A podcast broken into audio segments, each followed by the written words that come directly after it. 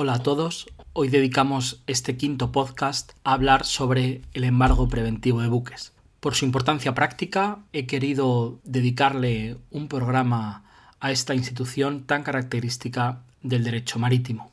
El embargo de buques es definido por el convenio como toda inmovilización o restricción a la salida de un buque impuesta por resolución de un tribunal en garantía de un crédito marítimo.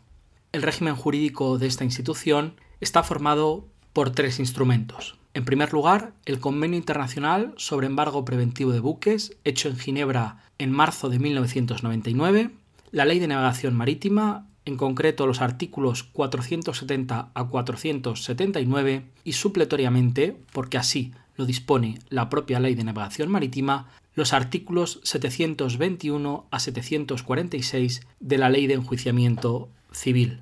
Las particularidades del embargo preventivo de buques son fundamentalmente dos. Tiene una naturaleza preventiva, por lo tanto debemos distinguirlo del embargo ejecutivo.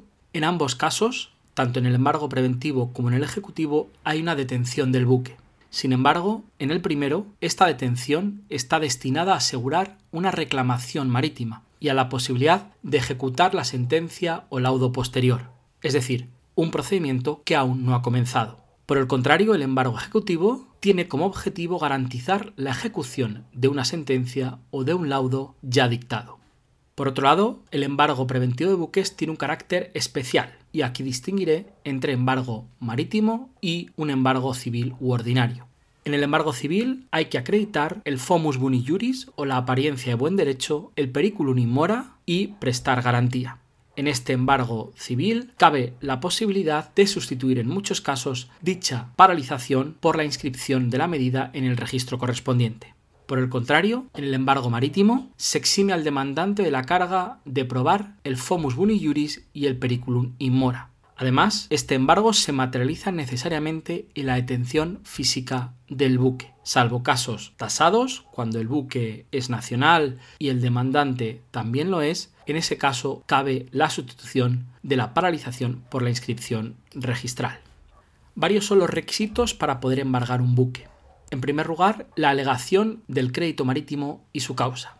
¿Pero qué es un crédito marítimo a efectos del convenio? El artículo 1.1 lista una gran cantidad de créditos marítimos por los que cabe el embargo preventivo de un buque entre ellos la pérdida de daños causados por la explotación del buque, muertes o lesiones corporales, salvamento, daños causados al medio ambiente, remolques, practicajes, pérdidas o daños causados a las mercancías, reparaciones, derechos y gravámenes de puerto, sueldos de la tripulación, cuotas a la seguridad social, hipotecas o toda controversia que resulte de un contrato de compraventa del buque. Estos son algunos de los créditos que enuncia el artículo 1.1.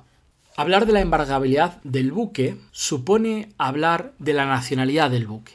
Tanto el convenio del 99 como la ley de navegación marítima tienen en consideración la nacionalidad del buque a la hora de su embargo. Así se establecen cuatro supuestos. El primero, cuando estemos ante un buque extranjero de un Estado contratante del convenio. En este caso podrá ser embargado en España por cualquiera de los créditos mencionados en el artículo 1. En segundo lugar, buques extranjeros de estados que no sean parte del convenio. Podrán ser embargados por créditos no solo del artículo 1.1, sino también por cualquier otro crédito no marítimo, como permite el artículo 473.3 de la Ley de Navegación Marítima. En tercer lugar, los buques españoles, pero en caso de que el demandante tenga su domicilio principal en el extranjero. En este caso, el embargo solo se aplicará para las reclamaciones marítimas del artículo 1.1.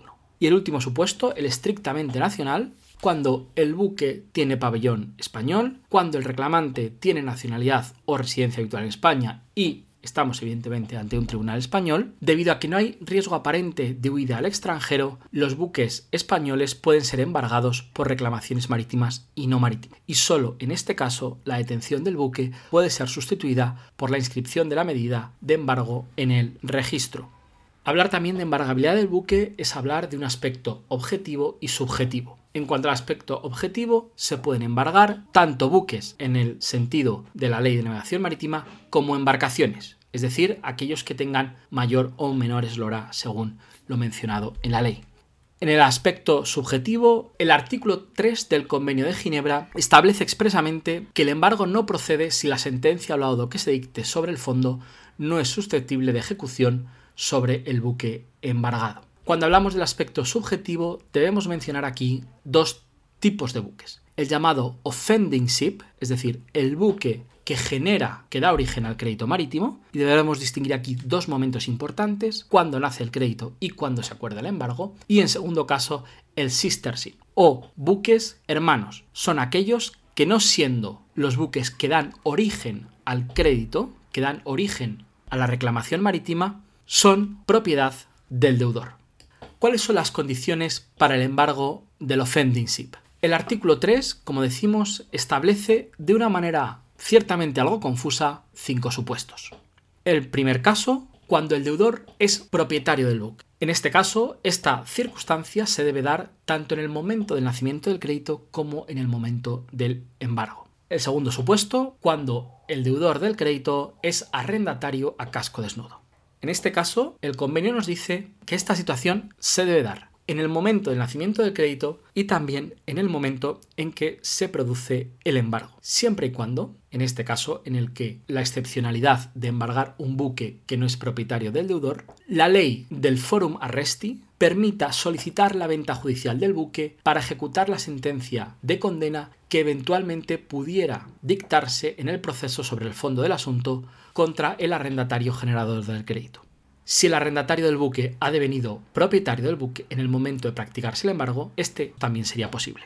El tercer caso, si el crédito se basa en una hipoteca o mortgage, en este caso se permitirá igualmente el embargo. El cuarto caso, si el crédito se refiere a la propiedad o a la posesión del buque. Y un último caso, si el crédito es contra el propietario, arrendatario casco desnudo, gestor o naviero, y este crédito está garantizado con un privilegio marítimo concedido por la legislación del Estado en que se solicita el embargo. Cabe mencionar aquí que la lista de reclamaciones y créditos marítimos del artículo 1 del convenio enuncia todas las reclamaciones marítimas, sin distinguir cuáles de ellas tienen naturaleza privilegiada y cuáles no. Vamos ahora a ver las condiciones para el embargo de un sister ship. En este caso, y a diferencia de los supuestos anteriores, que eran supuestos alternativos, vamos a ver aquí condiciones cumulativas. Este caso se da cuando el acreedor no puede embargar el buque que originó el crédito, sino que lo que pretende es embargar otro buque del propietario del deudor. Y hay tres requisitos. El primero es que este sister ship sea propiedad del deudor al momento de practicarse el embargo. En segundo lugar, que el deudor, cuando nació el crédito, fuese propietario, arrendatario fletador por tiempo, fletador por viaje del buque.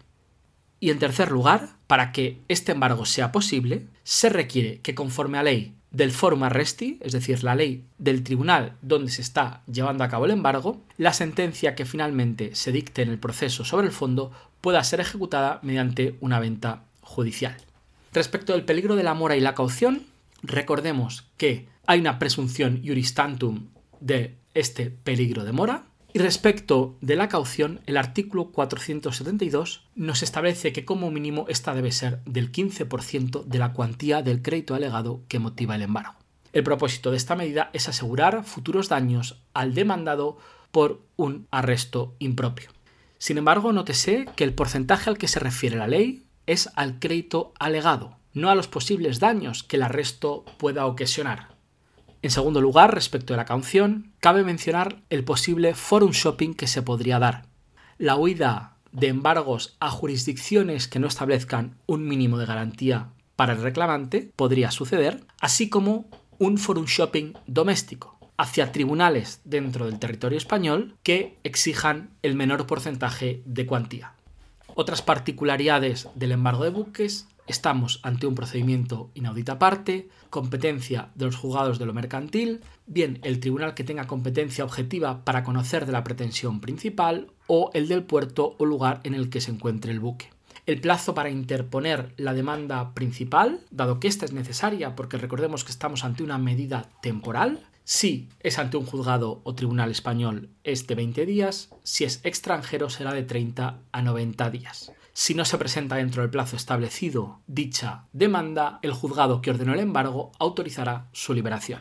Para conocer la competencia sobre el fondo, los tribunales que decreten el embargo adquieren competencia también para conocer el fondo del litigio, con la salvedad de que las partes hayan sometido expresamente la resolución de esta disputa a una jurisdicción extranjera o a un arbitraje. Una vez acordado el embargo, se notificará a la Capitanía Marítima para que tenga el buque y le prohíba su salida. Se notificará el auto de embargo y la solicitud al capitán del buque embargado o al consignatario. Y por último, una vez acordado el embargo, ¿qué puede hacer el deudor? Dos opciones. Prestar caución sustitutoria debe ser suficiente y nunca podrá superar el valor del buque embargado. La forma de esta caución puede ser acudiendo al Letter of Indemnities de los Club Pianay o a avales bancarios a primer requerimiento, caución que no supone en ningún momento el reconocimiento de la responsabilidad del deudor ni la renuncia a defensa alguna. En cuanto al trámite de oposición, se le da un plazo de 20 días desde la notificación del auto de embargo y la decisión tras la vista del tribunal bien será confirmatoria del embargo acordado, auto que es susceptible de apelación, o bien levantamiento del embargo, imputando los daños al reclamante del embargo si así fuese necesario. Hasta aquí este capítulo 5 del podcast Derecho Marítimo para Estudiantes. Recordad que me podéis encontrar en el correo electrónico juanpablo.rodríguez.delgado.uc3m.es. Un saludo y hasta el próximo episodio.